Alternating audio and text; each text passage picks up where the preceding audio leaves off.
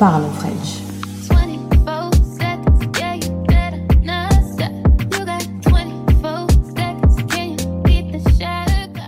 Hey Aujourd'hui on se retrouve pour un nouveau podcast et là ça va être un podcast assez particulier parce que je vais enfin parler d'un sujet qui me tient trop à cœur. Parce que pour moi c'est un vrai sujet et ça, ça mérite discussion parce que souvent on en parle comme ça pour rigoler mais mais c'est un vrai, un vrai sujet en fait. Du coup, aujourd'hui, on va parler euh, du fait d'être une femme noire, musulmane, de banlieue. Et croyez-moi que c'est un package vraiment explosif. Souvent, on en parle sur les réseaux en rigolant, en disant que euh, si t'es une femme noire musulmane, euh, bah t'es tout ce qu'il y a de pire pour la société finalement. Mais en vrai, on s'est jamais penché dessus pour vraiment analyser ce que ça a impliqué en fait. Et moi, vu que je suis une femme noire, musulmane et que je viens de banlieue, eh ben je pense que je suis très bien placée pour en parler et pour vous, vous montrer à quel point ça change une vie et ça change bah, les perceptions de la vie tout simplement. Alors, déjà on va commencer par le commencement, c'est-à-dire être une femme.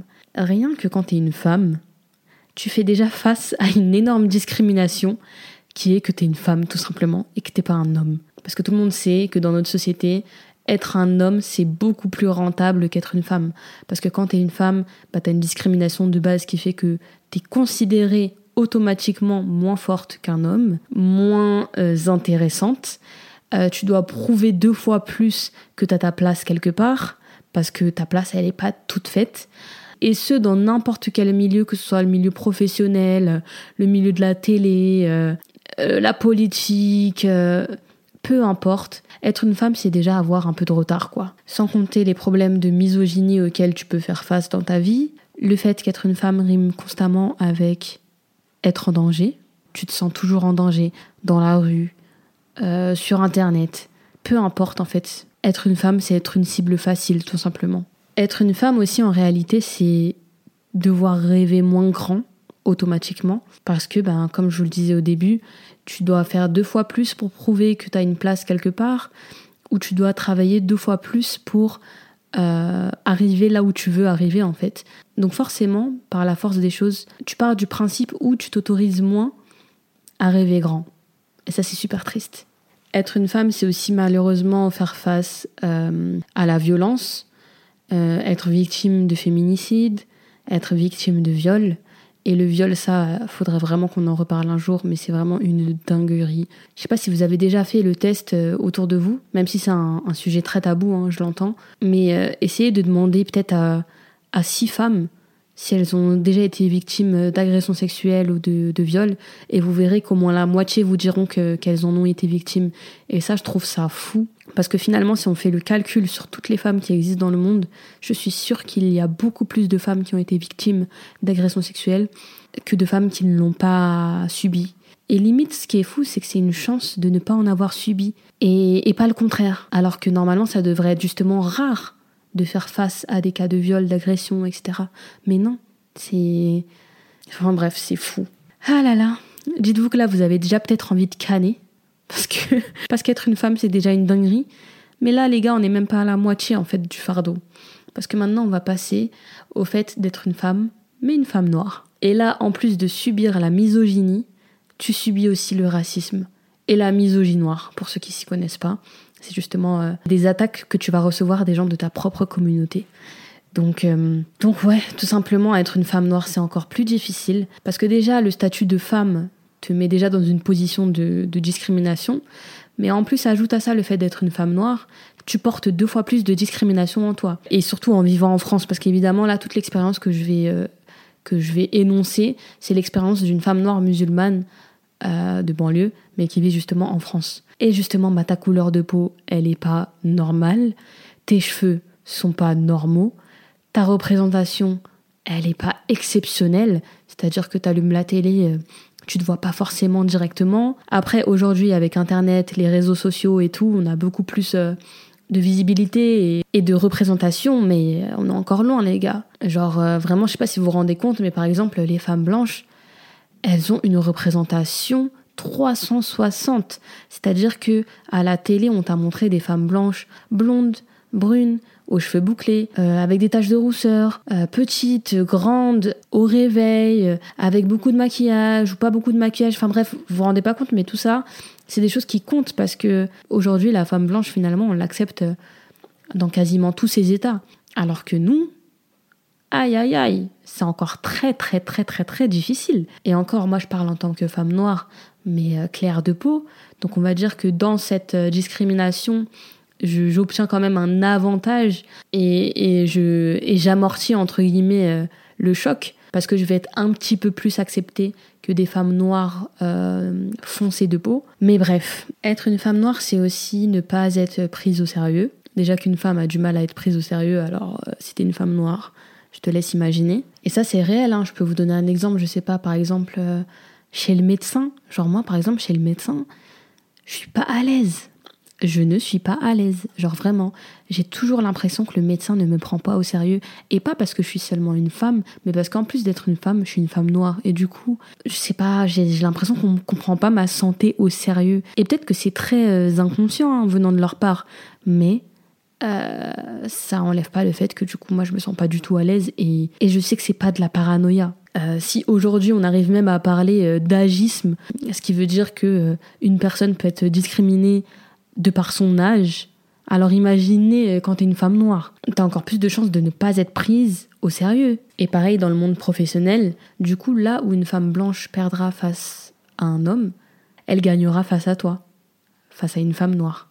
Vous voyez? Du coup sur l'échelle, tu seras moins prise au sérieux qu'un homme, mais aussi moins prise au sérieux qu'une femme blanche. Donc t'es encore plus en dessous dans l'échelle. Je ne sais pas si vous vous rendez compte de la dinguerie. Et là, je parle pas au hasard. C'est franchement, je, peux vous citer énormément d'exemples. et justement, c'est pour ça que j'ai envie de faire un autre podcast euh, qui s'intitulerait Être une femme noire euh, musulmane de banlieue dans le milieu de l'influence. Et là, vous verrez que ce que je dis, c'est vraiment pas de la camelote. Du coup, être une femme noire aussi, c'est ne pas avoir euh, les mêmes combats que les femmes blanches et ne pas avoir les mêmes combats féministes. Je, sais que certains ne peuvent peut-être pas comprendre la différence, mais quand tu es une femme noire, vraiment, tu, la vois euh, de très loin. Parce que les femmes blanches, finalement, elles se battent pour faire face, entre guillemets, euh, à la discrimination qu'elles vivent euh, venant des hommes. Mais nous, finalement, on se bat pour deux fois plus de choses pour cette discrimination-là, mais aussi pour ce racisme-là, ce manque de représentation.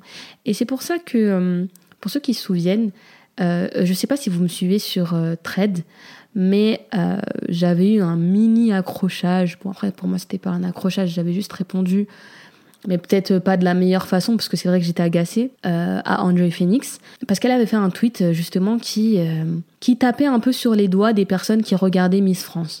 En mode oui moi je regarderai pas Miss France parce que parce que on met en compétition les femmes entre elles vous vous rendez pas compte tout ça. Et en vrai je, je comprends hein, ce qu'elle veut dire.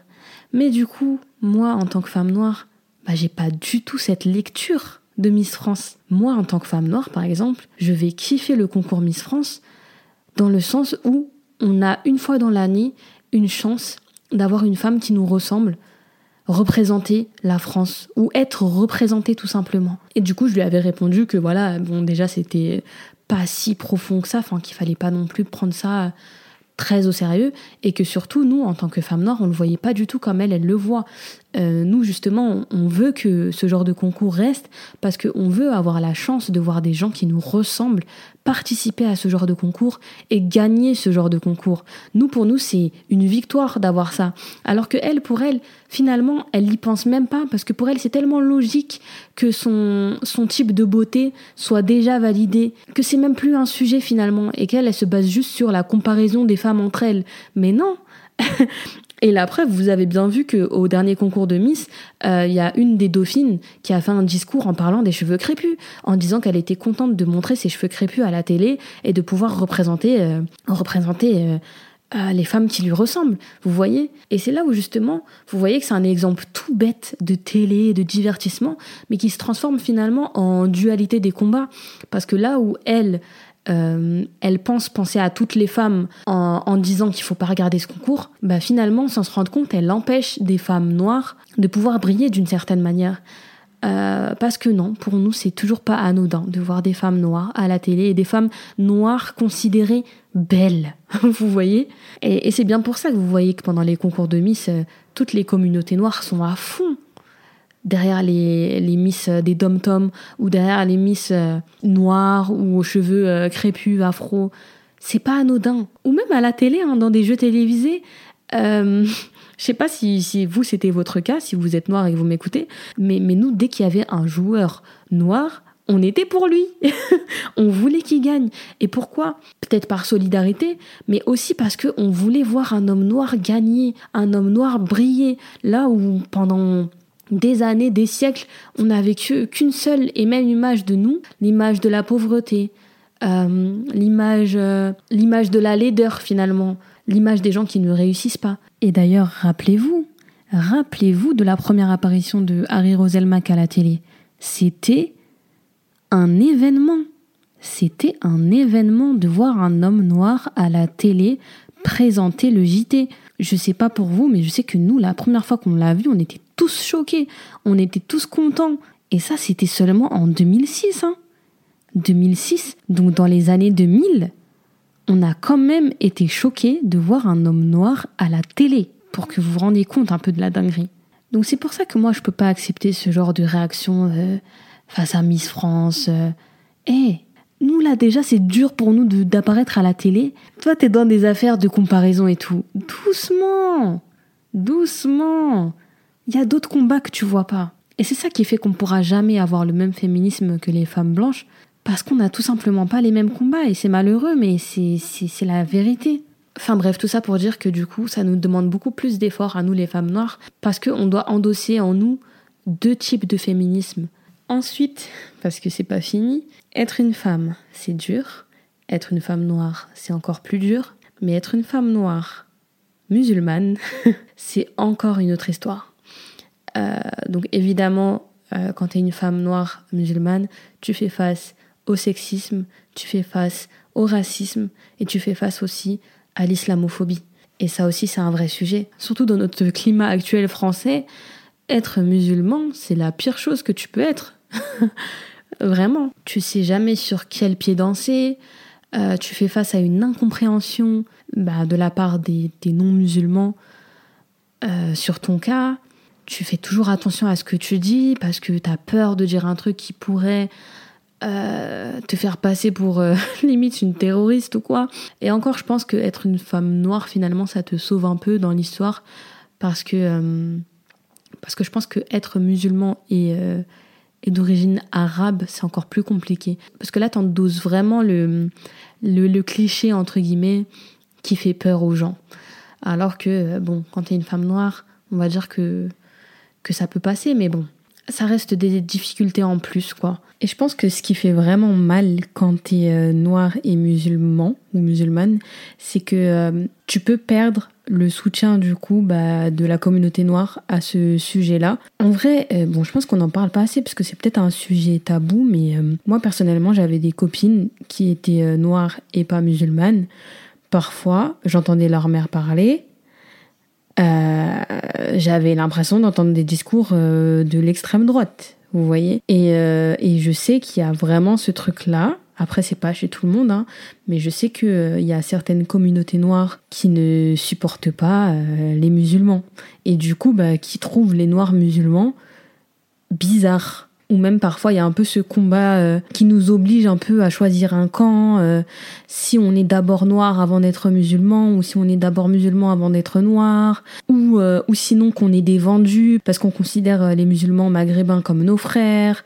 Enfin, vous voyez ce genre de, de débat là, enfin ce genre de, de combat, c'est quand même chaud. Ou même j'ai déjà entendu bah, des, des femmes noires dire euh, ouais mais je comprends pas en fait euh, pourquoi tu traînes avec euh, des arabes en fait. Enfin j'ai pas compris. et, et c'est vraiment sérieux en fait. Genre il y a vraiment des, bah, des femmes noires qui, qui se disent qu'il y a aucun sens au fait d'être amies avec des, arabes parce que vous connaissez enfin il y en a qui font pas qui font directement le lien arabe musulman euh, musulman arabe bref. Alors que moi par exemple je vois pas du tout la chose de la même euh, manière parce que pour moi partager une religion avec quelqu'un c'est tellement fort que, euh, que non, justement, ben, on se comprend sur énormément de points et parfois même plus que justement avec une personne qui serait noire et pas musulmane. Mais après, il y a aussi des personnes noires avec qui je m'entends plus qu'avec des musulmanes arabes. Euh, voilà, bref, vous avez compris. Mais c'est des petits exemples comme ça qui montrent que finalement, euh, ça te met dans une position assez délicate. En plus, moi, en tant que comorienne, c'est encore plus délicat parce que du coup, nous, on est vraiment le reflet de cette opposition. Et euh, souvent, même je pense que tous les ans, il y a ce débat sur, euh, sur Twitter, X, bref. et vous avez la question, est-ce que les Comoriens sont arabes ou noirs? Ou à moi, tout simplement, on va venir me dire, mais est-ce que du coup, t'es noir ou t'es arabe? Enfin, je pense que tous les Comoriens ont déjà eu cette question une fois dans leur vie, tellement que c'est la question qui tue. Et je pense que ça aussi, c'est ça rend la chose encore plus compliquée dans le sens où nous, on, est un peu des deux côtés, entre guillemets, même si moi, euh, personnellement, j'estime qu'on a plus le côté bantou en nous et moins le côté euh, arabe, mis à part la religion, peut-être nos prénoms aussi. Et, euh, et notre langue, mais ça reste très léger. Genre, j'avais vu officiellement qu'il y avait 30% d'arabe dans le comorien, mais en fait le swahili il prend tellement le dessus que finalement tu sens pas que c'est une langue qui est influencée par, euh, par l'arabe, en tout cas au premier abord. Enfin, ce que je veux dire, c'est que un, un Congolais, il va plus se sentir proche de la langue comorienne qu'un Marocain, quoi. Vous voyez? Mais, mais bref, je m'égare là, je suis en train de faire un, un cours sur l'histoire euh, des Comores, mais je pense que vous avez compris. Les Comoriens, on passe vite pour des vendus, entre guillemets, genre euh, qu'on est les, un peu les toutous euh, des Arabes, parce que bah, nous... Enfin, en gros, les Arabes nous acceptent, du coup, nous, on est des bolos, en gros, de de enfin voilà d'être pote avec eux. Je sais pas si vous comprenez où je veux en venir. Ça paraît très euh, bizarre vu comme ça. Mais quand tu le vis tu, tu, tu te rends compte que c'est pas c'est pas des foutaises en fait ce que je raconte. Genre si c'est c'est réel. Puis même euh, les, les musulmans maghrébins aussi ils se gênent pas euh, pour dire ça. Et plusieurs fois j'ai aussi entendu ah mais vous les comoriens moi je vous aime trop. Vous êtes nos frères tout ça et tu sens que dans le discours c'est vraiment en mode ouais, vous, vous êtes bien pas comme les autres là, les autres noirs là. Et moi, ça me fait pas du tout plaisir d'entendre ça. Euh, je me réjouis pas de me dire que euh, entre moi et mes autres frères de ma communauté noire, euh, c'est moi qui ai été l'élu parce que si, parce que ça. Enfin, non. Donc ouais, être une femme noire et musulmane, c'est aussi très particulier. Et pareil au niveau du féminisme, du coup, euh, déjà que tu partages pas le même féminisme que les femmes blanches, et eh ben peut-être que tu ne partages pas aussi le même féminisme que certaines femmes noires qui ne sont pas musulmanes par exemple. Et je pense que ça doit être encore plus difficile quand tu es une femme euh, voilée. Moi je le suis pas, donc euh, je pense que c'est ce qui fait que entre guillemets je, suis tranquille. mais je sais que si demain je, porte le voile, je vais me rajouter une difficulté en plus bah, dans tout ça. Et justement, pour reparler de féminisme, par exemple, bah, vous avez des femmes qui vont, qui vont porter des discours du genre euh, Mais les musulmanes, il faut qu'elles arrêtent euh, d'écouter l'islam, c'est réducteur pour la femme, ou bien euh, oui mais il faut qu'elles enlèvent leur voile, c'est vraiment un signe qu'elles évoluent pas. En Iran les femmes se battent pour enlever leur voile, blablabli blablablou. Donc en fait en tant que musulmane tu dois aussi faire face à ce genre de discours et parfois tu peux même faire face à la question en tant que musulmane est-ce que tu es féministe? Donc tu es deux fois plus piégée en fait et tu te sens encore plus incomprise parce que tu as une partie des femmes qui te suivront pas tout simplement et, et qui te verront comme une victime, une endoctrinée, ou une femme qui rate la vraie vie. C'est compliqué hein, quand même. Hein. D'ailleurs, ça me fait penser à une anecdote qui m'est arrivée il y a même pas deux jours. Du coup, on a eu des nouveaux voisins. Et du coup, bah, notre nouvelle voisine a toqué à la maison pour pouvoir nous dire bonjour, tout simplement. Enfin, rien de, ouf. Mais euh, je sais qu'à ce moment-là, bah, en fait, je venais de, faire la prière. Du coup, j'avais mon djilbeb sur moi. Et, euh, et en fait, j'ai ouvert sans penser que c'était forcément bah, la voisine. Du coup, bah, je me suis dit que c'est soit un livreur, et ça je m'en fiche parce que je suis habituée, ou soit mon mari qui venait de rentrer. Mais non. Et bah là, par exemple, le fait d'avoir ouvert la porte en gilbeb, bah, du coup, j'étais pas à l'aise. Je me disais, oh là là, qu'est-ce qu'elle va se dire? Est-ce qu'elle va me voir comme une, euh, comme une euh, musulmane radicale? Est-ce qu'elle va me voir, euh, je sais pas, genre quelle première impression ça lui a donné de me voir comme ça? Je sais pas si vous voyez ce que je veux dire, peut-être que je vais loin, hein. mais moi je peux pas faire semblant de fermer les yeux sur l'image que les musulmans ont en France. Et euh, voilà, je vais pas vous faire de dessin, mais vous imaginez bien que c'était bah, une femme blanche euh, classique, quoi. Vous voyez Et donc, qui me dit qu'elle a pas une image biaisée de l'islam? Parce qu'on va pas se mentir, euh, il y en a pour qui être un musulman radical, c'est faire la prière. Donc, donc voilà. Et voyez, c'est une anecdote toute bête, mais finalement, ça montre que en fait, il y a des moments où tu te sens pas à ta place, où justement tu as peur. Tu te dis, est-ce qu'on va pas te voir d'une certaine manière, ou est-ce que. Enfin bref, voilà. Et enfin, je vais finir avec le dernier euh, point, qui est être une femme noire euh, musulmane de banlieue. Donc, euh, bah, pour ceux qui ne savent pas, moi, je viens de banlieue et de cité, on va dire. Genre, j'ai vraiment vécu dans un quartier où tu avais vraiment le cliché de la drogue qui circulait. Enfin, voilà. Je pense que je vais pas vous faire de dessin, mais tout se passait dans mon quartier, voire même dans mon bâtiment. Bref, euh, ça, j'ai dit que j'en parlerai si je suis millionnaire un jour. Je vais pas vendre euh, ma, ma, vie comme ça, là, alors que je suis pas encore arrivée là où je veux arriver. Donc, je vais m'arrêter là, mais sachez que voilà, là, j'ai connu la vraie, la vraie banlieue et la vraie cité. D'ailleurs, ça m'a valu une sauce sur, euh, sur X, là.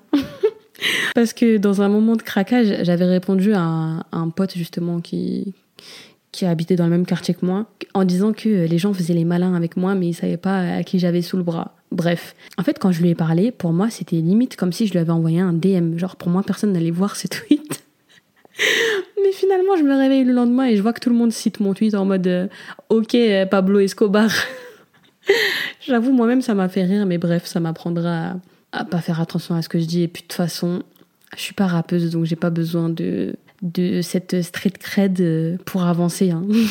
Au contraire, plus je cache et même euh, mieux c'est limite. Et je pense même que c'est pour ça que personne ne s'attendait à ce que je dise ça. Enfin bref, tout ça pour dire que en vivant en banlieue, dans les quartiers et tout, vraiment ta réalité de la vie, elle est tellement différente.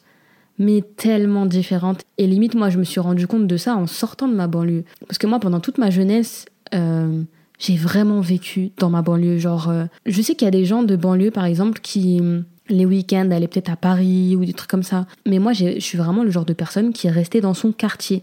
C'est-à-dire que quand tu me parles de aller boire un verre, je ne vois pas de quoi tu parles. genre pour moi, ma seule réalité, euh, c'était de manger un grec. Euh, si tu manges dehors, c'est que tu manges un grec en fait. Et que tu le partages à 5. genre même pour vous dire, hein, le McDo, ça faisait même pas encore partie de ma réalité. Ça, c'était encore un truc qui était... Euh, loin pour moi. C'était encore un truc de, de, de, jeunes euh, in qui vivent la belle vie. McDo, c'était trop cher pour moi. Euh, donc, euh, nous, notre vie, c'était vraiment les Grecs que tu partageais à 5. Un truc qui m'a marqué aussi en étant de banlieue, c'est que le rapport à la sexualité, il est tellement différent. Un exemple tout bête, quand tu vis en banlieue, bah justement, tu dois être une meuf clean, qui a pas de mec, euh, qui a jamais couché ou des trucs comme ça. Enfin, en fait, faut pas qu'on entende des histoires comme ça sur toi. Et justement, il faut que tu te préserves euh, pendant longtemps, tu vois. Enfin, en gros, ça, c'était les codes de la banlieue. Si jamais, genre, on apprenait que tu, tu, tu couchais avec des gars ou quoi, t'étais directement catégorisé de de euh, et t'étais justement le mauvais exemple. Pour vous dire, je repense à des trucs genre qui se sont passés à l'ancienne, au collège et tout j'ai des scènes euh, de mes potes qui pleuraient parce que elles apprenaient que une autre pote avait fait des trucs avec un gars. Genre elle pleurait. Et, et moi, j'ai découvert la différence de réalité quand j'ai commencé à regarder les vidéos YouTube en 2014 et, aussi à la télé. Mais déjà YouTube, pourquoi? Parce que ben, quand je voyais les YouTubeuses comme Oria et tout, qui racontaient un peu leur vie et tout. Et je voyais grave des discours du type Eh, mais les filles, c'est pas grave si vous l'avez pas encore fait. Arrêtez d'écouter vos copines qui vous disent que c'est la honte de pas l'avoir fait et tout, nanana. Et moi, j'étais en mode Mais qu'est-ce qu'elle raconte? Justement, justement, moi, dans ma réalité, toutes les filles disaient qu'il fallait justement pas le faire en fait. Enfin, que c'était la honte si tu le faisais. Alors que la réalité des femmes qui vivaient pas en banlieue mais qui vivaient euh, bah, en province ou à Paris, bah, leur réalité à elles, c'était justement il faut que tu, tu, tu couches avec un mec, sinon c'est la honte. Et c'est là où je me suis dit, mais waouh, Genre ouais, en fait, on a on a vraiment pas la même vie. Et euh, je pense qu'après ça, ça a beaucoup été influencé par la religion, parce que généralement les gens qui venaient de banlieue étaient soit noirs, soit arabes, et les plus grosses familles noires, généralement c'était des familles euh, West Af, euh, sénégalais, maliens et tout. Et ces familles-là, généralement, elles sont de confession musulmane. Donc je pense que le côté un peu religieux de il faut se préserver jusqu'au mariage a déteint un peu sur les codes de la banlieue. Je pense, après je pense pas que c'est la vérité absolue, mais moi c'est la déduction que je me fais de tout ça. Bref.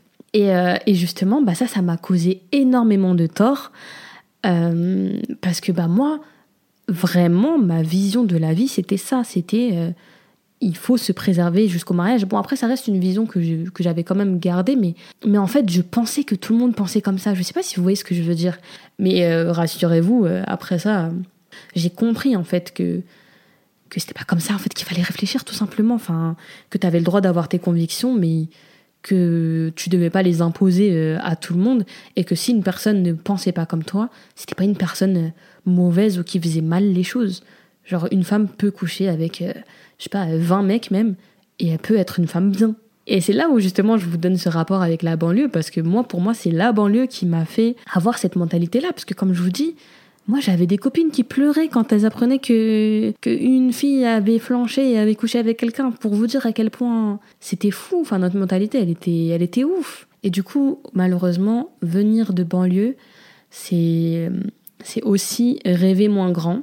C'est être un peu euh, la poubelle bah, de la France. Hein, on va pas se mentir. Quand tu allumes euh, la télé et que tu regardes euh, ce que disent les médias de la banlieue, c'est que du négatif. Et pourtant, il y a énormément de choses positives. On en reparlera après, mais, mais c'est vrai que euh, vivre en banlieue, ça te ferme énormément de portes parce que, parce que tu as tout pour rêver moins grand. T'es pas dans les meilleures écoles, t'as pas les meilleurs profs, euh, on te conseille pas les meilleures euh, orientations parce qu'en fait, on sait la réalité de la vie et du coup, on sait que toi, tu vas pas forcément aller loin dans la vie. Et, euh, et ça, c'est super triste. Moi, carrément, je me souviens d'un truc, c'est que en primaire, on avait une maîtresse euh, qui nous frappait. Hein. Mais c'est réel, genre là, je le dis euh, de manière très légère, mais vraiment, je peux demander à n'importe qui qui a vécu en primaire avec moi, il me dira la même chose. On avait des maîtresses qui nous frappaient, qui étaient violentes avec nous. Bon, là, on ne me voit pas, mais j'aimerais bien vous faire les gestes pour vous montrer euh, tout ce qu'elles faisaient. Mais pour nous, bah, à la limite, c'était normal. Et je me souviens que le moment où j'ai eu le déclic, c'est quand je suis arrivée au collège. Parce que, en fait, ce qui est bien avec le collège, c'est que euh, ça regroupe plein d'écoles différentes. Du coup, on avait les écoles primaires des gens qui venaient pas forcément du quartier. Donc, des gens qui venaient de banlieue, mais pas forcément de quartier. Euh, du coup, c'était des gens qui vivaient dans des zones pavillonnaires, dans des maisons et tout. Enfin, le bon côté de notre ville, quoi. Et quand, avec mes copines, on leur disait que nous, notre maîtresse, elle nous faisait ci ou ça, ces personnes-là étaient vraiment choquées. Elles se disaient, mais c'est pas normal et tout. Et nous, on était en mode, bah, je sais pas, en fait, on a été habitués, du coup, pour nous, bah, ça se passait comme ça partout, quoi. Pour vous dire à quel point c'est pas petit hein, de vivre en banlieue et dans des quartiers où c'est un peu chaud, vous voyez. D'ailleurs, je me souviens d'une anecdote. Euh, quand on s'est retrouvé avec toutes ces personnes d'autres écoles, de, zones pavillonnaires et tout, avec ma pote, on demandait toujours à ces gens euh, s'ils vivaient dans une maison. Et quand ils nous disaient oui, on disait oh là là, vous êtes riches Parce que pour nous, c'était une dinguerie d'habiter dans une maison, genre. C'était une dinguerie d'avoir des escaliers et tout. Enfin, enfin, enfin bref, c'est c'est là où tu te rends compte que ouais, en fait, il y a vraiment ceux et, ceux. Hein. Et encore là, je vous parle des gens qui vivaient en banlieue eux aussi, hein. Mais je vous parle même pas des Parisiens là que j'ai côtoyés en étant dans le monde de l'influence. Et ça, de toute façon, je vous ai dit, je vous ferai un épisode complet sur ça parce que je pense que vous allez casser des barres. Vraiment. Et pour en revenir aussi au fait que tu dois rêver beaucoup moins grand quand tu viens de banlieue, c'est d'autant plus le cas quand tu es une femme euh, noire musulmane, peu importe, ben parce que du coup tu es une femme. Donc déjà que pour les hommes, c'est compliqué de sortir de ce milieu et de rêver grand. Imaginez euh, pour une femme ce que ça doit être. et d'autant plus quand tu es euh, de confession musulmane et tout. Enfin, je veux pas mettre de clichés ou quoi, mais je sais pas si vous voyez le délire, mais en gros, bah du coup on va plus attendre de toi que tu trouves un bon mari et tout plutôt que euh, de toi-même en gros tu crées euh, une grosse carrière et et que tu rêves grand. Après ça c'est du cas par cas. Moi, euh, moi par exemple, euh, je vais plutôt prendre ça pour mon cas parce que j'ai pas envie que après vous veniez m'attaquer en disant ouais pourquoi tu dis ça? C'est faux moi je suis musulmane et pourtant ma mère m'a appris à arriver grand. Bref je vais mettre ça sur mon dos.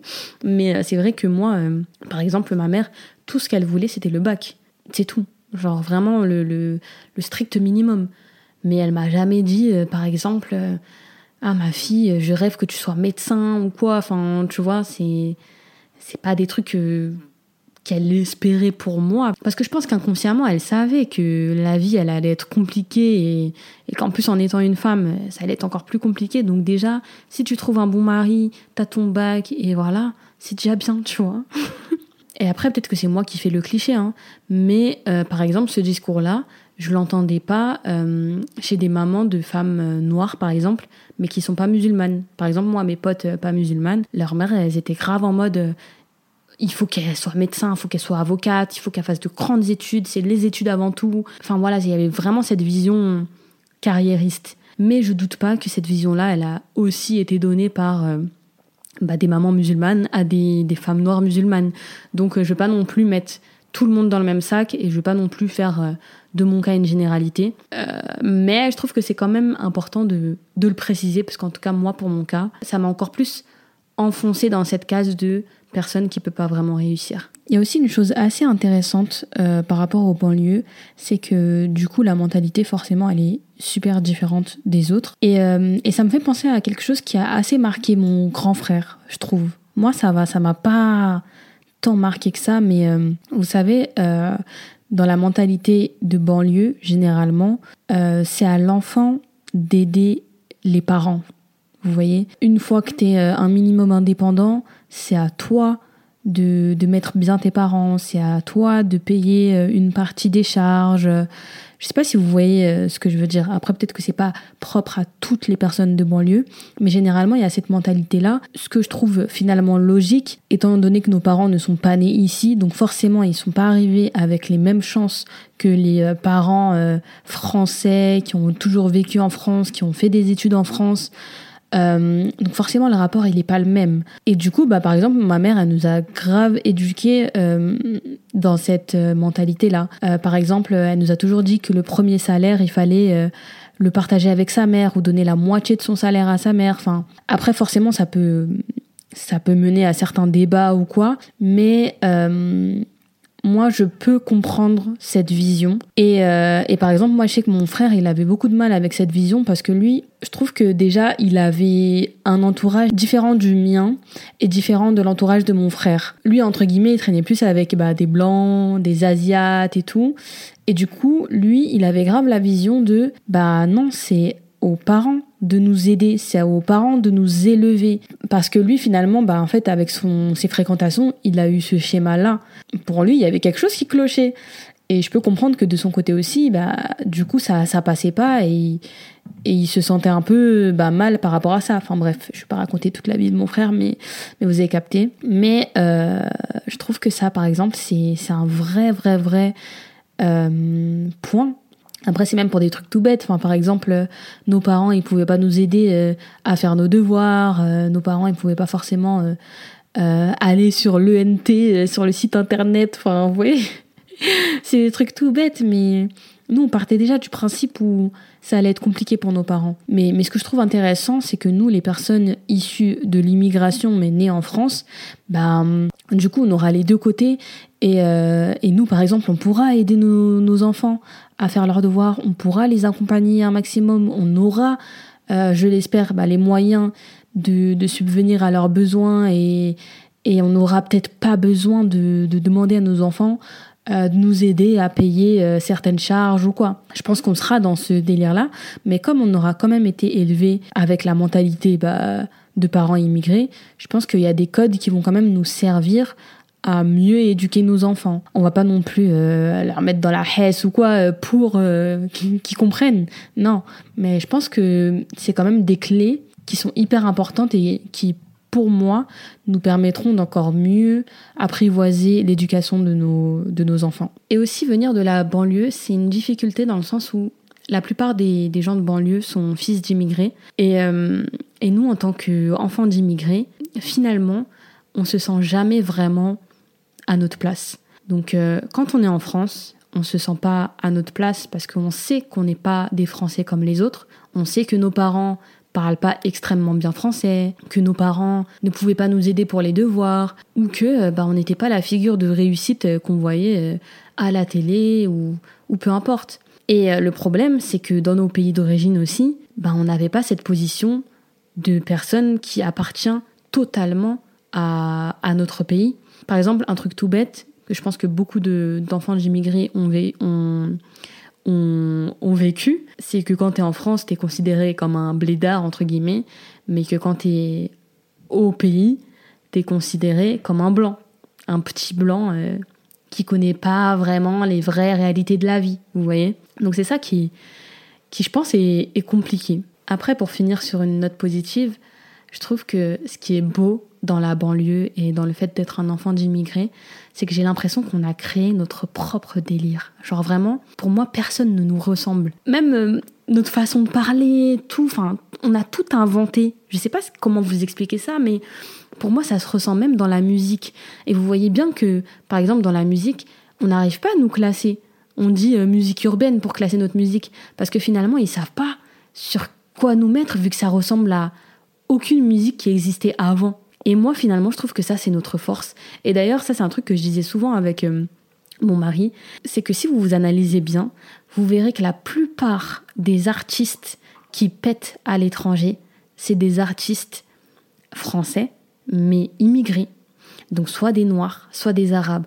Genre vraiment, analysez, vous verrez. Parce qu'on a un truc en plus. Il y a un charme qui, qui s'explique pas, parce qu'on mélange entre guillemets nos influences euh, africaine, avec les influences euh, du quartier. Enfin, pour moi, je trouve que c'est une richesse de fou et c'est ce qui fait que on est unique, quoi. Enfin, moi, je suis contente finalement d'être venue d'ici. Bah, parce que ça m'a beaucoup appris, tout simplement. Et aussi, ce que je trouve beau, euh, en tant qu'enfant d'immigrés, de banlieue et tout, c'est que je trouve qu'entre nous, on se comprend de ouf. Genre, en fait, pour moi, limite, un Malien, par exemple, qui est fils d'immigrés donc né en France, aura encore plus de points communs avec euh, une Marocaine par exemple que, que Malienne euh, qui vit au Mali. Je sais pas si vous voyez ce que je veux dire dans le sens où euh, pour moi ça m'étonne pas de voir des mariages Renoir Rebeu ou justement Comore Mali Sénégal Sénégal Maroc ou enfin vous voyez tous ces mélanges là parce que pour moi en fait on partage un truc qui est tellement unique que pour moi en fait c'est encore plus fort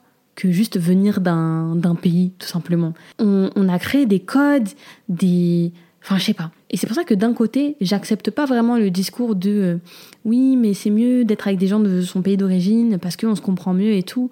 Ouais, mais non. Quand t'es un fils d'immigré et que tu te maries avec une fille d'immigré, je te jure que vous partagez beaucoup plus de choses que si vous partagez juste la même origine. Après, c'est clair que c'est encore mieux si vous êtes enfant d'immigré et que vous partagez la même origine. Je vais pas dire le contraire parce que moi-même je suis mariée avec quelqu'un de mon origine. Mais moi je trouve que c'est ça que peut-être les gens ne voient pas, c'est que finalement on partage des codes qui sont tellement forts. Limite pour moi, venir de banlieue et être un enfant d'immigré, c'est une origine. tellement que pour moi c'est fort. Enfin, vous vous rendez compte sur les réseaux sociaux et tout, toutes les similitudes qu'on a, la même vie qu'on a, parce que nos parents, vu qu'ils vivaient pas en France, ils ont les mêmes codes aussi, ils ont les mêmes problématiques, enfin, bref. Et du coup, moi, je trouve ça beau. Mais juste parfois, je me pose une question et je me dis, comment on va être quand on aura genre 50 euh, ans, 60 ans, genre? Parce que pour moi, du coup, je ne vois pas vieillir, parce que je nous vois trop avoir des délires de banlieue. Et du coup, bah, c'est pas un truc que j'arrive à voir vieillir, puisque pour moi, c'est tellement récent. Bah, c'est un peu comme le rap, tout ça. Vous savez que le rap, c'est quand même quelque chose de récent. Après, là, c'est maintenant qu'on voit les Booba, euh, Rof, tout ça avoir la quarantaine. Mais, mais en soi, par exemple, j'arrive pas à imaginer un rappeur euh, qui a 70 ans. Je sais pas si vous voyez ce que je veux dire. Après, aux États-Unis, par exemple, c'est beaucoup plus développé parce que le rap est beaucoup plus ancien. Du coup, tu vois des gens de 70 ans, euh, être rappeur ou genre tu vois avoir les codes du rap ou être danseur hip-hop, vous voyez Et je trouve ça archi beau. Mais nous du coup, je me demande comment ça va évoluer genre. Enfin bref, je pense que j'ai beaucoup parlé, je suis allée dans tous les sens parce que j'ai pas vraiment écrit cette vidéo, mais je pense que c'était euh, important pour moi de partager cette petite réflexion et et surtout partager ce point de vue parce qu'en soi c'est pas une réflexion, hein, c'est juste euh, j'expose juste des faits et vous en faites ce que vous voulez. Justement, soit euh, vous êtes comme moi et du coup vous allez vous reconnaître dans ce que je dis, ou soit au contraire vous n'êtes pas comme moi et peut-être que je vais vous apprendre des choses, ou peut-être que vous allez dire ah ouais bah moi j'ai pas du tout vécu ça comme ça. De toute façon on est là pour euh, pour aussi débattre de tout ça, donc n'hésitez pas euh, à me faire des retours en privé ou quoi. Et, et voilà. Mais pour le mot de la fin, je dirais que je suis une femme noire, musulmane, de banlieue, et j'en suis fière, tout simplement. Et ça m'a pas empêché de réussir. Et justement, je suis trop contente qu'aujourd'hui, il y ait les réseaux sociaux et tout, qui nous permettent en fait de créer nos propres euh, plateformes, nos propres business, nos propres success stories. Et je nous souhaite que le meilleur en fait, parce qu'on a énormément de choses à montrer et c'est que le début, tout simplement. Et si vous passez par là et que vous avez toutes ces caractéristiques, je vous donne tout mon courage et toute ma force, parce que avoir tout ça, c'est pas une faiblesse, mais finalement c'est une force. Et justement, pour moi, ça va vous permettre d'aller encore plus loin et vous pouvez le faire. Si moi, j'ai réussi à le faire euh, grâce aux réseaux sociaux, vous, vous pourrez aussi le faire. Vous pourrez aussi euh, créer vos business, développer ce que vous avez envie de développer. Mais en tout cas, moi, je vous encourage à faire ça parce qu'on a trop de choses à créer, nous. On a trop de valeurs à créer là où personne ne nous a valorisé. Donc voilà, vraiment courage et euh, c'est pas une fatalité. Au contraire, c'est des armes pour, pour aller encore plus loin. C'est la fin de mon podcast, j'espère qu'il vous a plu. N'hésitez pas à mettre une note à mon podcast pour que je sois encore mieux référencée et peut-être que, et que ce podcast euh, soit entendu par un maximum de monde, parce que je pense pas que, que vous verrez un peu ce genre de sujet partout. Donc je vous invite à, à booster ce, ce, podcast et n'hésitez pas à me faire savoir si vous voulez la version euh, de ce podcast dans le monde de l'influence, parce que j'ai énormément de choses à dire. Donc, en attendant, je vous dis à lundi prochain et je vous fais plein de bisous. Bisous